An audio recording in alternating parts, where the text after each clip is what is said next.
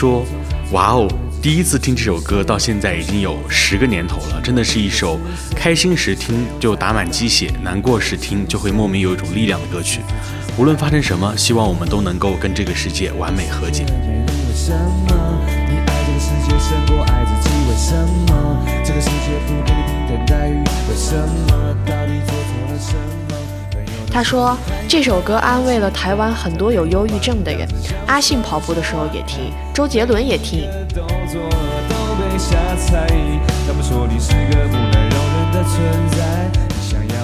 他说，我因为别人的眼光评价去否定自己的时候，很幸运能遇到这首歌。他鼓励我做自己，每个人都是不一样，不是都要一样才是对的。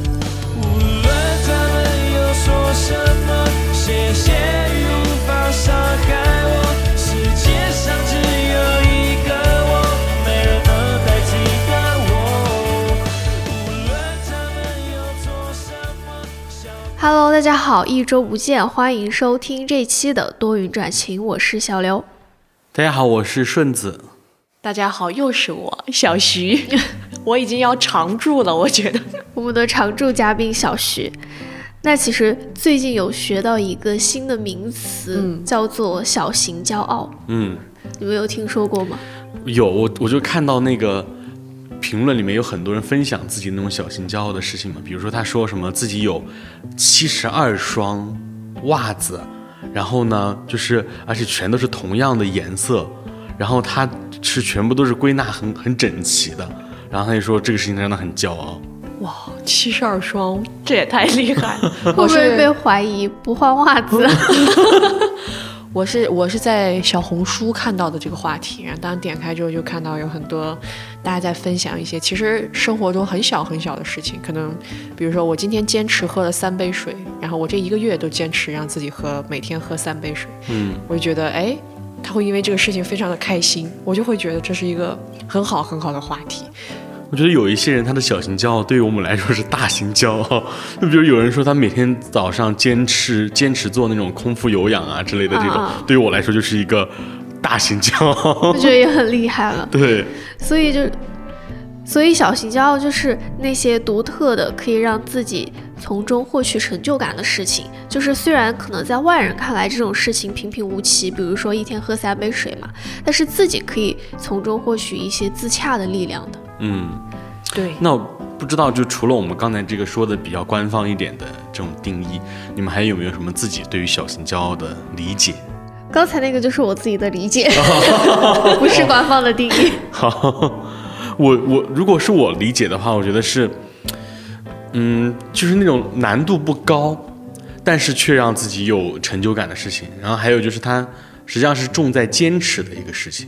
如果是我的话，我的理解就是聚焦自己了吧。就是比起可能别人的很多东西，大家大众意义上的成功，其实你会更切身的考虑到自己。哎，其实我会因为这个事儿开心，那我就是成功。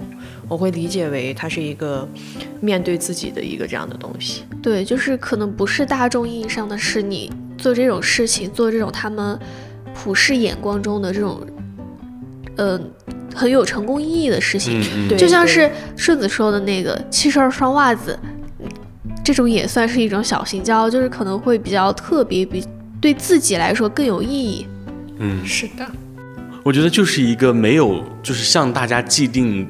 意义当中的那种，就是一种荣誉的那种骄傲。嗯，对，就可能很更多的时候，比如说我是获奖，或者说我这个东西我跟别人比较之后，然后我胜出了，然后我才获得的骄傲。我觉得小型骄傲是另一种，就是是自己跟自己比的那种骄傲。对，是。那你们有没有什么自己的一些很独特的一些小型骄傲的事情？那其实就是。我也想了一下，我就是在这么久的时间里面，我自己有一些怎么样的这种独特的小型骄傲嘛。然后我想到一个，就是在生活中我自己有一套比较有效的这种情感保护机制。嗯。然后就是在每一个有爱好的时候嘛，可能我是上头的很快，那下头的也是比较快的嘛。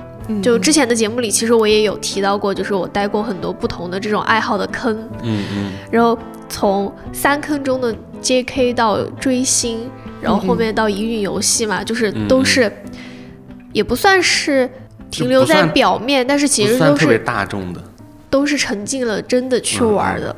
然后我之前就是追星的时候嘛，我就会关注这个。idol 的行程，关注他的作品，然后到了后期就是真的很上头的时候，我就会去关注公司给他的商务，或者说公司给他的资源，嗯，然后就会有一些可能是竞争之间的这种，反正就是让人觉得很不开心的事情嘛。比如说就是说公司区别对待啊这种，然后在外人看来可能就是啊你们怎么是有呃被害妄想症这种嘛？啊，对。就觉得很魔怔，嗯，然后反正就是当时那个时候，就是开心的时候非常的开心。我相信小徐肯定也有同感，韩娱十年不是开玩笑的。然后就是难过、生气的时候，情绪波动也特别大。然后那个时候我就感觉自己就是内耗的特别的严重嘛，嗯嗯，然后就会让自己很不好受，所以就会开启这种保护机制嘛，就好像不行，不应该对他人投入这么充沛的感情，嗯。然后，慢慢的我就结束了这唯一一次的追星的经历嘛。然后就像很多追星女都会很有，嗯，共鸣的一句话，就是说我说的永远爱你的永远，不是指时间的长度，而是指当下的那一刻，我说出口的那一刻，我对你情感的厚度。嗯嗯，因为其实追星也是一个非常明显的。折射自我的事情，嗯，其实是一个。我觉得小刘他这个事情最厉害的点就是他可以很迅速的沉浸，然后也可以很迅速的抽离，这个是这个应该是你骄傲的点。对，就是这种情感保护机制吧。嗯，就是我我是一个很难那种很快速沉浸一件事的一个人，然后又又是一个很难快速抽离的一个人，就是我都是那种很慢的那种状态。我觉得像小刘这种，他就是属于天赋。我我我插一嘴，在你这个话题里，因为确实也追星很多很多年，在这个过程当中，你说的那个难受，我我我也经历过。比如说，我最喜欢的明星团队叫 Big Bang，但我觉得我的一个保护机制就是那种，连我朋友都说他很佩服我，真的就是隔三个月之后就会发现我换了一个。然后就每一个都很投入，这个伤害了我，我就选择下一个；这一个又伤害了我，我接着选择下一个。就这样慢慢慢慢的，在某种程度上也是一种保护自己的方式。嗯，所以追星像咱们这样追，对吧？只要我跑得够快，就没有人能伤害到我。只要我就是粉的人换得够快，就没有人可以伤害我，是吗？就踏不到我家来。对。如果是我的话，我那我就是一个很一些很生活细节上的事情，一些小心焦。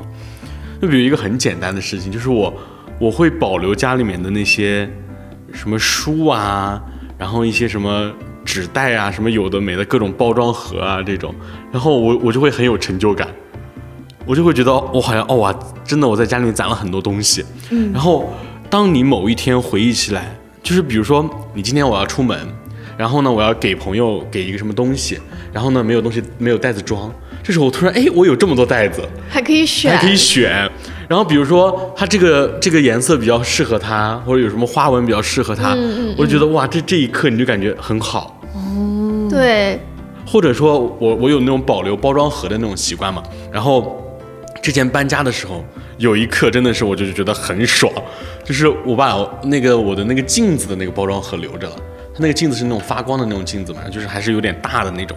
然后把那个镜子的包装盒，然后就留下来。然后我搬家的时候，我就把那个盒那个镜子放到那个盒子里面搬。我觉得哇，真的好舒服，就是那种，就是你你不用担心它这个镜子，比如说你装在那种就是。袋子里面它会碎啊，或者怎么样怎么样，你有一个这个盒子在，你就很安心，有一种物归原位的感觉。对，哦，是他这样一说，我还觉得是想起来了，我跟他就不太一样。我有的时候出门想装个东西，没有任何袋子，我只能抽一个黑色的垃圾袋。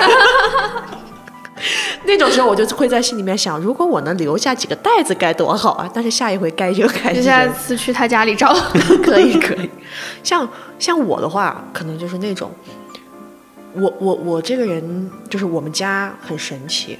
我之前应该讲过，我妈妈的那个搞卫生的那个能力，处理家务的那个能力，几乎是日本家政女皇的级别。但是呢，因为在这种阴影之下，嗯，我搞家务的能力完全没有办法被发挥。他永远都觉得做的什么东西，就重新做。然后后来我来了成都之后，跟朋友一块生活，我觉得我这个家务的能力就。得到了发挥，得到了发挥。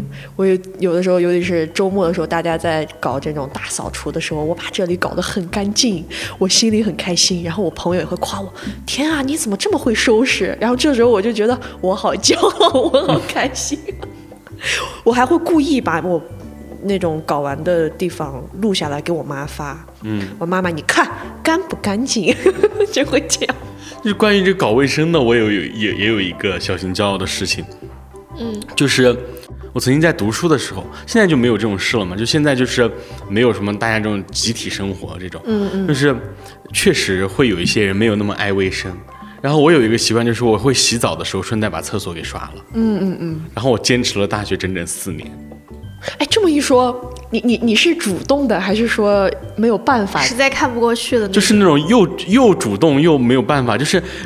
大家都知道有一个那种叫习惯养成的周期，就是 就是你一一个一个事情你连连续做二十七天之后，它就养成习惯了。就是我我每次我就是一开始我只是就是就是看不过去嘛，嗯，后来我到后面就是已经是我觉得我洗澡然后刷厕所这个事情已经变成了我就是一部分洗澡的一部分了。你后面要花二十七天解把这个习惯解决，好像是说，如果你坚持做一件事情，坚持一万天，你就是这方面的大师。我是我是刷厕所大师。哦，但是这个刷厕所，尤其就是大学的时候住宿舍，这个我真的是深有感触。真的就搞卫生这个事情，就是谁最受不了谁搞得最多。嗯嗯，就是这样，就是看不过去了就动起来了。然后我大学的时候就是那个人。但是我现在这个习惯，就是通过二十七天又把这个习惯给放弃了。看来家里卫生情况不错。对，就是嗯，就是我们家也会就是有就是定期请阿姨来打扫卫生嘛，她也会说啊，你们家里还挺干净的，就保持的不错。就是我我我是那种就是我不爱打扫卫生，但是我重在保持。哦，那那也挺厉害的，我觉得保持也挺难的。那其实你们刚才说的也是一些生活化的东西嘛，然后我也来分享一个我自己生活化中的一个小型骄傲，就是我基本上可以用全网最低的那个区间买到自己想要的东西，然后就是对于我而言这是大型骄傲。那今天我就分享一下吧。特别是这种即将到来的六幺八这种大促期间嘛，然后这个时候可能就是讨厌数学的我唯一能从中获得成就感的时候了。嗯，然后就是首先一定你要提前列一个清单，就是你想要买什么东西。嗯嗯，然后就是你会心里有一个数嘛。然后不是最近在开始下定金了吗？嗯，你们有下吗？没有，没有，没有，我都不知道六幺八开始了。然后就是，呃，它一般会有一个定金阶段嘛，有的时候就是你，嗯，前四个小时下定金，然后它会免除你的定金，可能几十块钱，然后这种还是挺划算的，所以我会提前准备好清单，然后去看这个店铺它有没有这种提前四小时哦，不就前四小时下定金，它有免定金的这种活动就可以参加一下，嗯，然后下完定金之后。平台它基本上就是会发放一些券，然后这种券就有几类，有一类可能是你想买的那个商品，他们店铺里面会发可能几百减几十的这种店铺的券，然后有的可能是平台发的品类券，品类券就是。比如说，呃，这次有嗯精致生活券两百减十五，然后就可以用在很多的商品上面。比如说买猫粮、狗粮，然后你自己可能有一些衣服啊，或者说什么东西嘛，可以用这个。然后美妆惊喜券就是一些美妆护肤的东西，还有一些护发的产品嘛，就是九百减七十。然后有一个运动户外券是买鞋子之类的，可能说运动的一些品牌的东西可以用的是四百减三十。哦，我看你们两个眼神好有求知欲。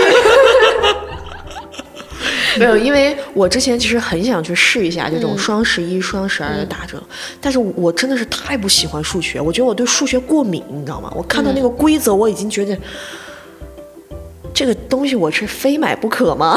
我会因为那个规则被劝退。然后就是还有就是八八 VIP，嗯就是可以领的消费券，比如说一千五减一百二。然后五千减四百，然后就很适合购买大件嘛。嗯嗯。然后基本上每次大促不买什么大件的话，我可能就会用的更是更低金额的那张消费券，比如说一千五减一百二嘛。嗯。然后基本上就是这几类券，他们所有的都是可以叠加使用的，就是这些所有的优惠是可以叠加的。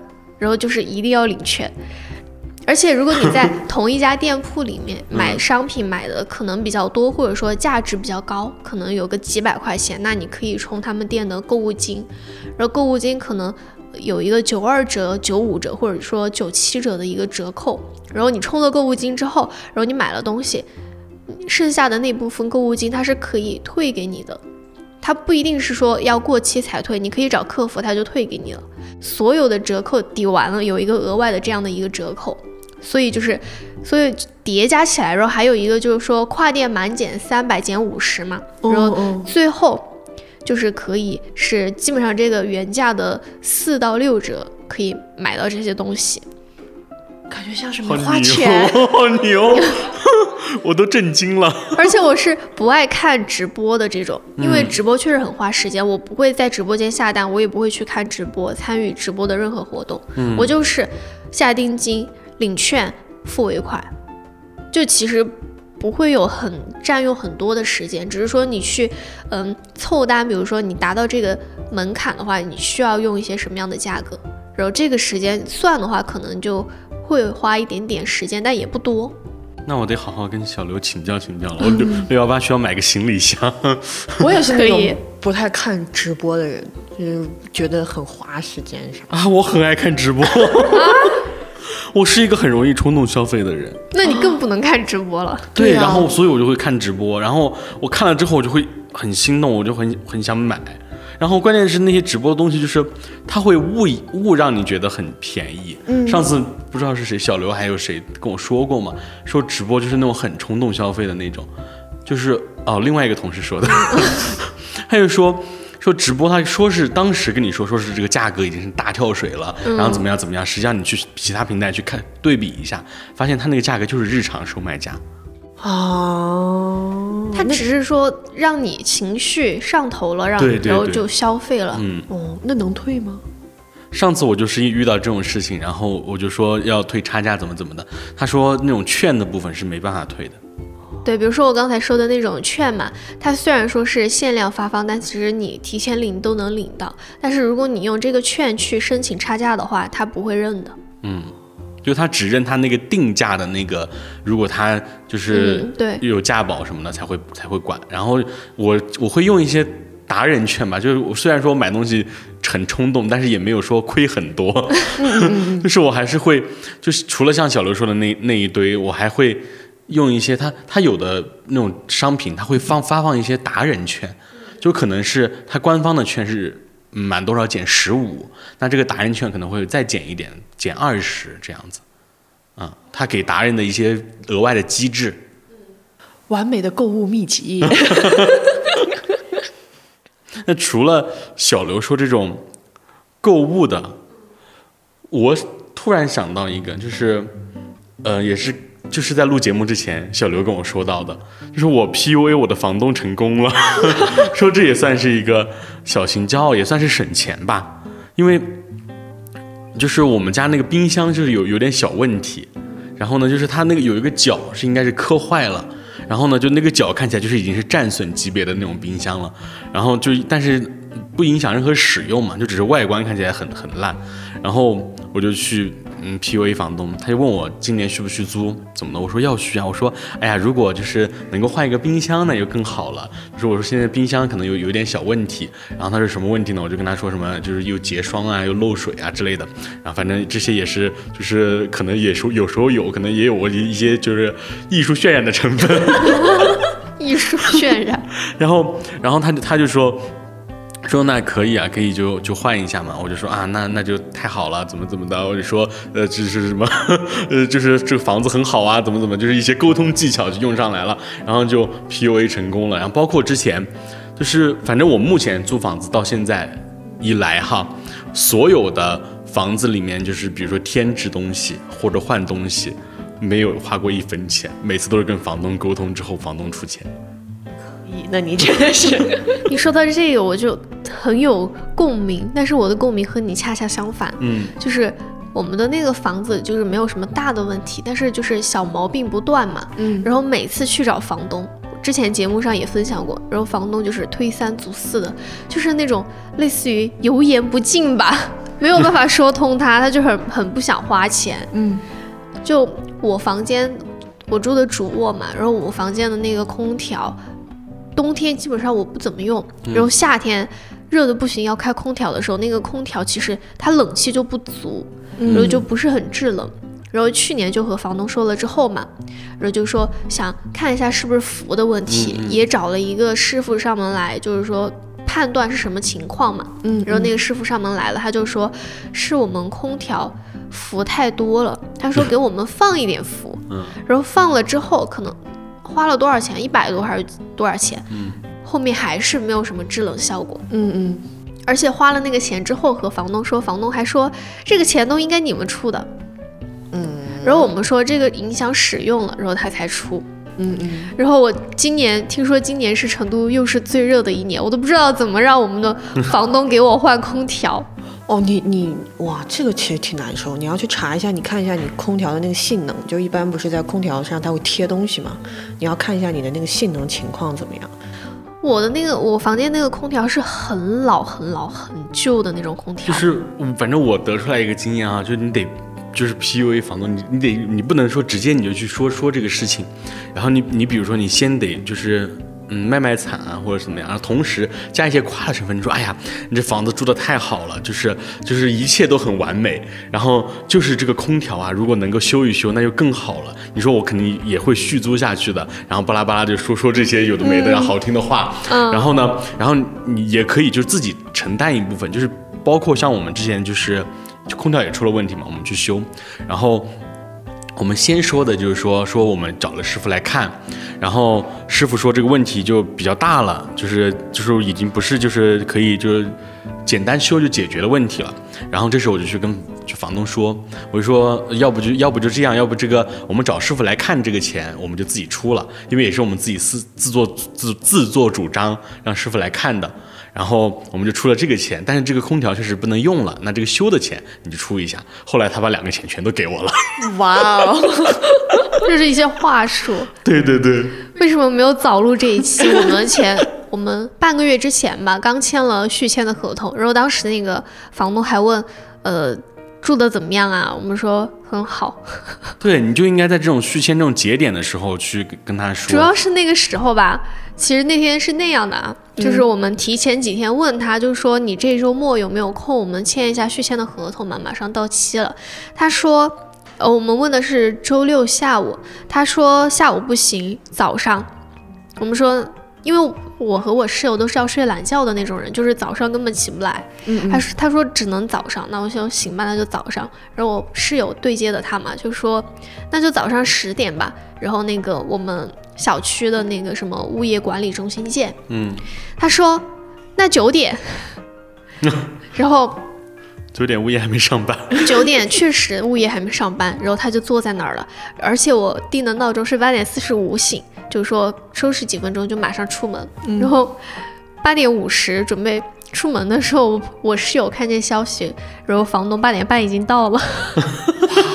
你这个房东也应该为他这种早起而感到骄傲。我觉得可能还是因为就是你像上次你跟我分享室友就是。丢丢妈妈，嗯，丢丢妈，她是之前你跟我分享一个事情，说丢丢妈连就报销都不会去报的那种人，所以我觉得她她对于这种事情她很难开口。就是我们应该好像都算很难开口吧，但是如果这这一年夏天实在是热的受受不了的时候，我可能会开那个口。开吧，对自己好。应该提前开这种。主要是。觉得开了会被拒绝哦，爱人就是爱人是这样的，但是你要你要去突破这个，你要想，那我不去试，我怎么知道会被拒绝呢？那我试了之后才被拒绝，那才是真的被拒绝。假如他同意了呢？说不定到时候后面就再次二次更新，发疯文学。就是说怎么跟房东发疯的是吧？那就除了这些，我还有一个很独特的一个事情，就是可能就在常人不能理解的一个事情，就是我每年会坚持看完春晚，一直看到《难忘今宵》唱完。那确实，这个你打败了我。我去年就没看，大型骄傲。就是他，就是他，即使再难看，就是我会从头看到尾。就是你不会玩手机吗？我会，我会边玩手机边看，但是我会从头看到尾。你说实话，你看他是不是为了刷抖微博？嗯，也有一部分这个成分吧，因为我我们有一个就是有一个就是春晚吐槽群。哦，怪不得。就是每一年，我们现在已经是第几届了？我想不起了，应该第五第几届？第五届、第六届吧。然后有个春晚吐槽群，里面还人还挺多的。然后有个春晚吐槽群，然后就是每一年都在群里面吐槽春晚。嗯。然后我还有一个就是我。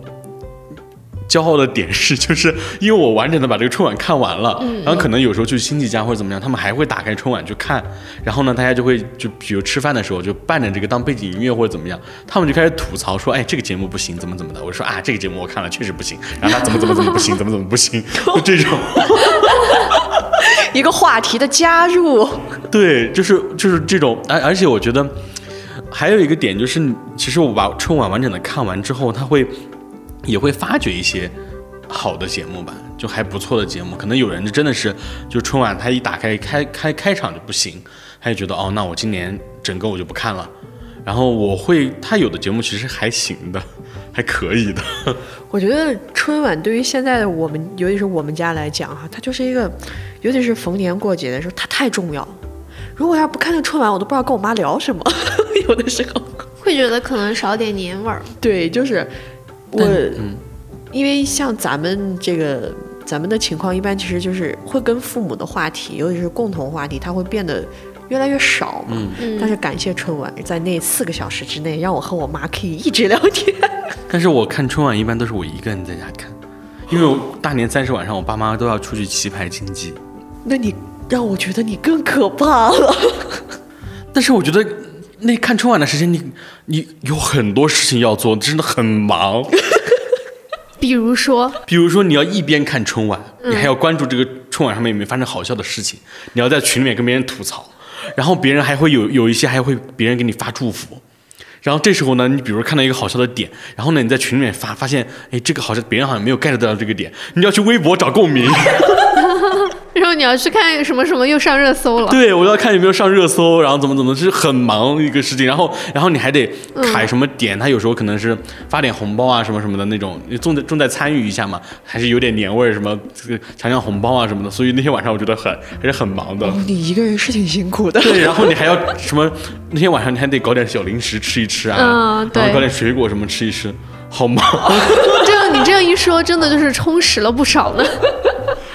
你好适合独自生活呀，我觉得。对，我我觉得我是一个那种独自生活可以过得很快乐、精彩的一个人。就是我觉得做的所有事情都很有都有意义。就是我比如说之前我有时候我休假嘛，就是工作日我请了一天假，然后我在家。实际上那天你只是比日常的日子多了八九个小时。但是我会觉得我那天过得很充实，即使我那天就只是睡觉、玩手机、看综艺，就这三件事。但是我觉得我过得很充实，就是我因为我真的是真真实实的把这个综艺看下来了。哦，还有一个点，跟这个春晚很像的，嗯，就是我一直以来的一个习惯，就是我看综艺呀、看节目、看电视剧，我是不会快进的。我基本上也是喜欢你们，我真的，我真的是非常受不了那种。就是快进的和看什么和开倍速看，我也不看。哇，我觉得那你可以不看，我真的是可受不了这种。因为我很爱看那种悬疑剧，嗯，然后或者是我看那些综艺，其实他们表演的部分你完全可以去看纯享版啊，或者怎么样怎么样。但是他们最最精彩的地方就是他们聊天啊，他们人与人之间的相处碰撞的那个地方啊，你跳过了之后，那就就没意思，看综艺的意义就不存在了。对。然后我看好多人也是那种最可怕的就是看电影的时候看倍速看，我的感觉就是，哦，就是有有的时候甚至比如说我刚才走走了个神，我错过了刚才那一段，我会跳过去再重新看一遍。哦哦，你们见过那种没有？就是这边放着电脑，这边放着手机，这边放着 Pad，但是三个不同的键。这是怎么看得进去？我不知道，我觉得对这个人而言，这是一种小心交。这个也这个也是我。我可以一边看抖音上直播或者怎么样，或者看微博，然后我一边去看综艺，然后并且两个不耽误。哇，这样看直播和看综艺，这个我也能做到啊。然后再拿一个设备来聊天。对，然后我还我还可以就是那种，比如说电视里面在放一个什么节目，然后我 Pad 在看一个什么节目，然后我可以同时。哦，但是这种节目的我就不行了。我感觉可能是因为我天生就不会一心两用，因为我就是对这些那注意力很很很集中。因为我看这些东西的时候，我是那种很全神贯注的，是就是别人不会就觉得。是一种休休闲或者怎么样嘛，然后我会全神贯注，所以我我不爱看那种就是国外的那些片子的原因就是我我看东西我会很全神贯注，然后我又看国外的那些片子，我会觉得让让我有点太应接不暇了，因为你又要关注他字幕的部分，你又得听他表演的那个语气啊什么什么，你还得看他面部表情，你还得看他画面什么什么，我觉得信息量太大了，就是我很难同时接受这个冲击。然后你你像我同时看，你像我同时看两个综艺节目，他都是在说中文啊，就是我我都能听得懂，然后他语气什么的，我通过听我都可以看出来，然后我只需要同时兼顾两个画面，就就可以。哦，你们这真的是天赋，有点把门去掉，你这个真的是让我觉得有点厉害。那小徐还有一些什么？嗯。小型骄傲的事情吗？其实，哎，这个我不知道，它属于是小型骄傲还是大型骄傲？因为，因为，因为像我这种双鱼座，然后又艺人这种，其实我这种人天生就是从小到大在情绪这件事情上是要吃很多苦头的，对吧？因为就是比起专注自我，会特别容易被外面的很多东西带偏，注意力就跑偏，然后会会因为。跟自己毫无相关的事情，就是会很痛苦，会真的很难受，很难受。但是这两年其实很好的把它调整过来了。我会觉得我很骄傲的一点，是因为我并没有把它调整到一个，比如说我把这种东西割断了，然后以这种很冷漠的方式去处理它，而是我觉得我变强大了很多。就是我还是会因为很多这样的事情而感到难过，但是我已经可以把它控制的。很内化了，不会影响到我自己的这个，所以我会觉得这个对于我而言是一个看不见摸不着，但是确实很骄傲的事情。对。对，好真诚啊！就你控制了那个度，对我把那个度现在控制的很好，不像以前一样就会觉得天啊，你就会觉得那一天都完蛋了。但现在可能就是 OK，好，就这样，怎么怎么就能够自己在引导自己，我就会觉得。不知道我有没有记错，双鱼座林黛玉好像是双鱼座的。哦，就是说对，就是所以所以你很你是一个很矛盾的人，你又是个艺人，然后你又是跟林黛玉一样的双鱼座，就是情感很充沛。对对，就是充沛到你都累，有的时候。你就你就刚才说的，你很受外界影响嘛，会让我想起来我之前看见的一个。类似于新闻的这个嘛，就是说有一些小狗它去考编制，嗯，就是有的小狗它就没考上，然后它那个落榜的原因你知道吗？它就写的是外意志，嗯，外意志就是它的注意力很容易被外界吸走，对，然后就不适合去考上编制。对对对，我就是还蛮容易这样子的人。我还有一个是那种偏能力型的吧。也是有点天赋的，就是我记忆力很好。我刚想说，我他有一个，就是我在小时日常中，我能发现，就是顺子他记歌词记得很准确，很多歌的歌词他都能记住。但是我那个记错了，那个梗，其实爱对了人，情人节每天都过。然后我当时记的歌词是，其实爱对男人，情人节每天都过。我刚想说，我还以为是了和的的区别，然后没想到是这种区别。因为因为有有一些词就是，嗯，可能很很多人就是现在很多歌手嘛，也不是说批判嘛，就他们会很口胡。哦，就是嗷嗷嗷嗷嗷嗷对，就会会很口胡，所以我我会有有一种意识，我会去刻意去看一下那种歌词，因为我真的听不清歌词是什么。这可能是我以前的历史遗留问题，以前我很空耳的，你知道吗？就是我听那些歌词，就是就是我真的很莫名其妙，我会联想到一些很莫名其妙的东西，就是比如说什么想你的夜，那个我是想你的爷爷是什么意思吗？就是那种我会还要去广西，对，就很空耳，包括什么那个像周杰伦很很经典那个空啊，就是什么你你你的你的脚又有小小的鸡眼，还有窗外的麻雀在电线杆上裸睡。就是所以我会刻意的去看一眼歌词，因为有有的歌词我觉得写的很好，但是就是有的时候就是你单单听你听不清楚，嗯然后所以我记歌词记得还比较那个。怪不得。因为有时候想哼歌嘛，但是我就是记不住歌词，有时候我歌名都记不住的那种嘛。然后顺子有时候他哼歌就哼得很清晰，你就是那种，我跟你说，我最近听了一首歌，这首歌是那个谁唱的那个哒哒哒哒，啥就是哒哒哒哒哒哒。然后我记忆力好，还有一个体现就是我可以真的我可以记住家里面每一个东西准确的位置在哪。我妈好喜欢你啊！我妈也有这种，就是我甚至是那种，就是我看一眼就甚至可以记住数量的那种。就比如说我，我是一个很爱囤东西的人嘛，然后家里面那那些东西没了的时候，我脑子里面都会有印象，就我会记得，比如说我今天我用用用这包洗脸巾用完了，最后还剩一包了，我就会记得还剩一包，你好会生活。就是我不用去看，我就记得还剩多少，大也不是说很准确吧，但大概还剩多少我都会记得。我觉得我是那种，就是我虽然会把它摆放在那儿，但我摆完就忘了，所以我经常会找不到自己把东西放哪。哇，你好厉害，你好强啊！而且是那种我一个很多年很多年以前的事情，我都甚至可以回忆起来。一就是我过过年回家的时候跟我姐聊天的时候，我发现发现的，就是我，呃，我姐她那天跟我说说什么，我们俩出去旅游去出去过几次，然后我就给她细数我们出去过了几次，甚至我连我们当时的行程我都记得。我们去了哪儿，干了什么？当时她穿的什么衣服，我甚至都记得。那你那种难过的事情是不是也会记得很清楚啊？嗯，只能说生活中几乎所有的事情，我基本上都记得很清楚。你说到这儿，我就想起来了，我确实还我有我还有一个骄傲，我朋友真的很佩服我，就是我是真的可以忘掉会让我很难过的事情的。对我也很羡慕你这样的人。就是有一次我们之前在一起聊天，那个事情其实当时对我的冲击真的挺大的，但是我可能就是我知道我经历过一个事儿，但是我已经具体想不起来了。嗯，然后就聊着聊着，大家已经看我已经 OK 了嘛，他们就聊起这个事儿，真的是我聊到后半，一直到后半程我才反应过来他们在聊啥，前半程我一直都在想这是个啥事儿啊，啥事儿啊。啊！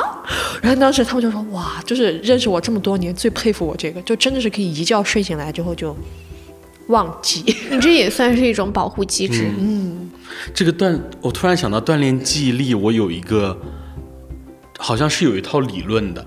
然后我应该是之前看过那个理论，然后之后我才就是记忆力可能有有一些突飞猛进嘛。就是你不用把这些所有的信息当成是文字或者什么东西，你把所有的信息都当成是图片。就人对于图片的记忆力会比文字的记忆力要更好。然后你把所有的事情都当做是图片去记忆。就比如说，你就把自己的眼睛当做是一个照相机，然后你比如说我出去玩儿，我在这个地方，我看一眼这个地方，我不是看了这个风景，我是把它记录下来，是一张图片的形式储存在我的大脑里面。然后你下次再去调用的这个时候，它就会把这个图片无限的放大，就是可能是一个矢量图的那种，你可以无限的放大，然后你可以看到这个图片里面的细节。我感觉是耳朵听懂了，但是脑子不理解。所以就是因为我也会拍照记录嘛，然后就是你看那个照片，你就会可以回忆起来很多很多事情，就是实际上是一个原理。那其实我回想我之前可能幼儿园、小学的事情，我也记得很清楚。我甚至记得幼儿园的时候，我和我的那些同学们在就是那个幼儿园的那个小操场，就是有滑滑梯的那种设备的地方，我们在那儿 cosplay《还珠格格》，我 cos 的小燕子。哇，我一点儿都记不得哎。但是我有一个很很很很那个的点，就是我记不住人名。哎，好像我也是，我很多看了很久的影视剧或者是书，看完之后人家问我主角叫啥，主角叫我真的记不住人名。就是我我看电视剧，我即使我看的那么认真，我有时候看完了我都记不住里面所有人的名字。我觉得可能就是因为太认真了，就他一直太关注于情节了。对，然后太熟悉，反而可能还会就是包括身边的。人吧，同学或者怎么样，就是我不会很清晰的记住每一个人的名字，但是我就是所以说我可能是我的大脑对于图像的处理能力比较强，嗯，但是我会清楚记得我每一个遇到过的人，就包括我在地铁上遇到过这个人，我下次再遇到他，我说这个人我在之前遇到过他，嗯嗯，哇。那你这个太强，那就这么多小型骄傲嘛。我们今天聊的，就对我们这种普通人而言有什么意义呢？其其实我觉得这个事情要聊起来的话，它很会从一个比较长的跨度来聊。因为虽然我就包括上一期之前 INFP 的那个节目的时候，我也我也会跟经常跟大家讲，其实我本身是一个很自信的人，尤其是我后来。经过调整之后，已经很难被外界影响。但是在前期的时候，是一个非常讨好型的人格，就是很在乎周围的很多东西。然而，我觉得，嗯，小型骄傲这种事情，以及包括相同的事情，最好的一个东西就是，首先一，他把你的注意力牵回到自己身上了；第二个就是，他其实给了我很多补充能量的方式。这个对于我而言特别重要，就是他会让你开始学会喜欢自己。然后信任自己，然后真正的是通过自己认可自己这个事情，觉得你是棒的，而不是要外界的评价。所以我觉得这就是为什么我那天在小红书上看到这个话题的时候，我就很开心，我就立刻分享给了小刘，我说这个好，这个好。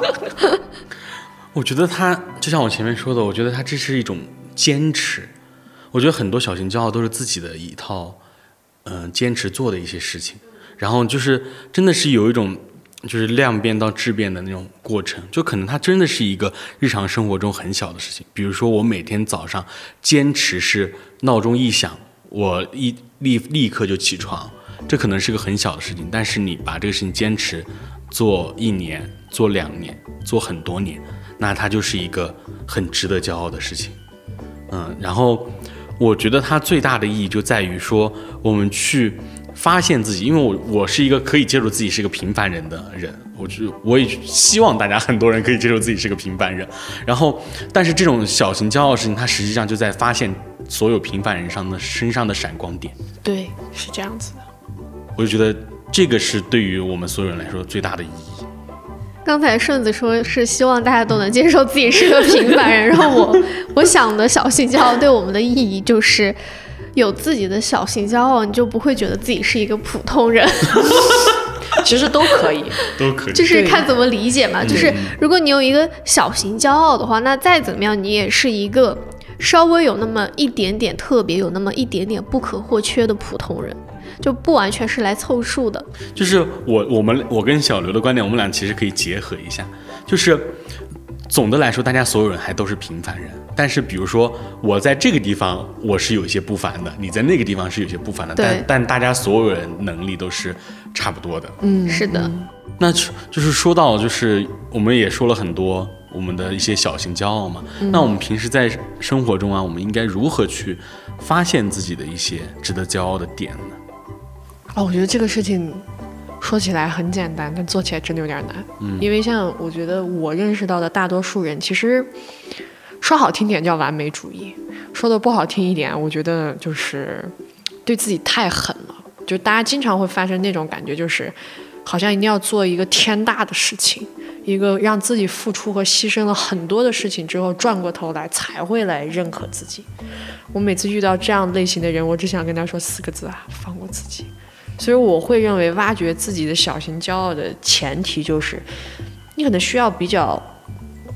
客观和正确的去认知到自己的一些东西。OK，我可能在这方面就是很不错，我在那一方面可能就是有一定的欠缺。嗯，你要先认相信你自己，就这个事儿太重要。我有时候觉得自信，自信就是要自己相信自己。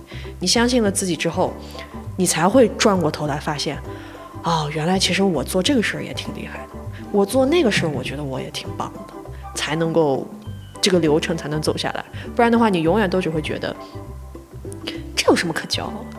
这永远都不。但是你想，人生中充满了好多小事，大事才有几件你的人生是要到什么时候才能让你满足一次？人生就是被小事填满的。对呀，就像刚才小徐说的那样，我觉得现在很多人都是，反正就我目前而言，我认识的很多人都是骨子里面是会有些自卑的。嗯啊，就是我很少遇到那种就是真的是看起来闪闪发光、很自信的人，很少。然后我觉得你如何发掘自己的小型骄傲，就是那种你要相信别人夸奖你的话，对，这个这个点很重要，就是哪怕他是恭维你，不管他是真话还是恭维你，他即使恭维你，他可也得是这个东西有依据，他才会去恭维你。所以说，你要去相信别人就是夸奖你的话，并且是在这个话他说的领域呀、或者说这个方向，你去发掘自己的闪光点。对你不用担心，听人家说了你两句，你就感觉你就你就晕头转向，不可能。这就跟我们之前说的那个很像，就是说我们不要有那种羞耻，被夸奖了之后，就是说对啊，我就是这么厉害的谢那种。谢就可以了。对嗯嗯，就是很多时候我们就是自卑的点，就是因为我们不去相信自己这个东西很厉害。对对，所以要自己去觉得，然后要在这个过程当中，你就会慢慢的不太在乎别人是否跟你有共感，别人是否要理解你了，你会觉得哎，自己理解自己就是最 OK 的了，慢慢的就会变好。就是我们小时候经常会被教育不要自负，但是我觉得很很难有自负的人吧。我在、啊我在我在生生活中 就没有遇到过那种很自负的人，是，顶多只是说他稍微有一些骄傲 对但是倒没有遇到过那种很自负的人。是，反而就是很自卑、很自卑的人真的还挺多。嗯对。然后我那我再补充一个吧，就是我们不管是什么时候，不管是什么年龄，我们都一定要有自己的爱好。然后首先有爱好的话，我们的精神世界才是丰富的。嗯，然后其次，如果有爱好的话，我们就可以从这种爱好中去挖掘、去发现自己擅长的地方。嗯嗯就拿一个最简单的一个吧，呃，咸鱼。嗯，我经常看见有人在冲浪的时候会问如何丰富自己的简历，嗯如何去，嗯、把自己的简历去装饰的更容易求职。嗯然后就有人就举例子，就是说闲鱼嘛，对于很多可能有在各种坑里的人，他们一定会使用闲鱼来交易，因为就是对于个人买家而言，它是比较安全的一个途径嘛。嗯然后我之前就看见一个说法，就是说你可以在简历上面把使用闲鱼这一行为写成某电商平台自运营。然后上架商品，你可以说成负责商品的拍摄、文案撰写、上架以及日常运营工作。然后成交你也可以数据化，写成共成交多少单，达成金额多少万。然后和卖家沟通，这这个就是听起来很简单嘛，就是问你能不能包邮，能不能降价。然后这个你可以写成进行目标客户画像分析，主动与客户沟通，不断优化客服话术，叭叭叭，就这种嘛。就这种就是对你日常优点的这一种以小见大。但是想想，其实它也很合理噻，嗯，对吧？因为我像这种追韩娱的人，也会要经常用闲鱼去置换一些东西 小卡，啊，小卡，这真的还挺有意思的。是这样，其实就像刚才小刘说的那样子，我前面发现我的一些闪光的点、小心骄傲，都是来自于我的爱好，因为我是个很爱看综艺节目，很爱就是跟这些文艺相关的一些事情，实际上对于工作来说，其实也是有一定帮助的。嗯然后，嗯，节目最后我还是想就是告诉大家，大家如果如果节目最后我还是想告诉大家，大家应该去多多的去培养自己的爱好，然后同时也多发掘一些自己的闪光点。那至于怎么去发掘，就像我们前面说的，你可以多去相信别人夸奖你的话，或者多去你的爱好当中去寻找自己的闪光点。而且就像本期我们开头这个选曲里面所唱的，我们每个人都是最独一无二的，世界上只有一个我，没人能代替的我。所以任何时候都不要忘记给自己寻找一些成就感，然后这样你才会觉得生活是有意思的，你是很厉害的。然后，如果在听的朋友们，你们有一些独属于自己，或者说让你很骄傲、让你很有成就感的小型骄傲的话，那也欢迎在评论区或者说在听友群和我们互动分享我们也很期待。然后就下期再见拜拜。拜拜。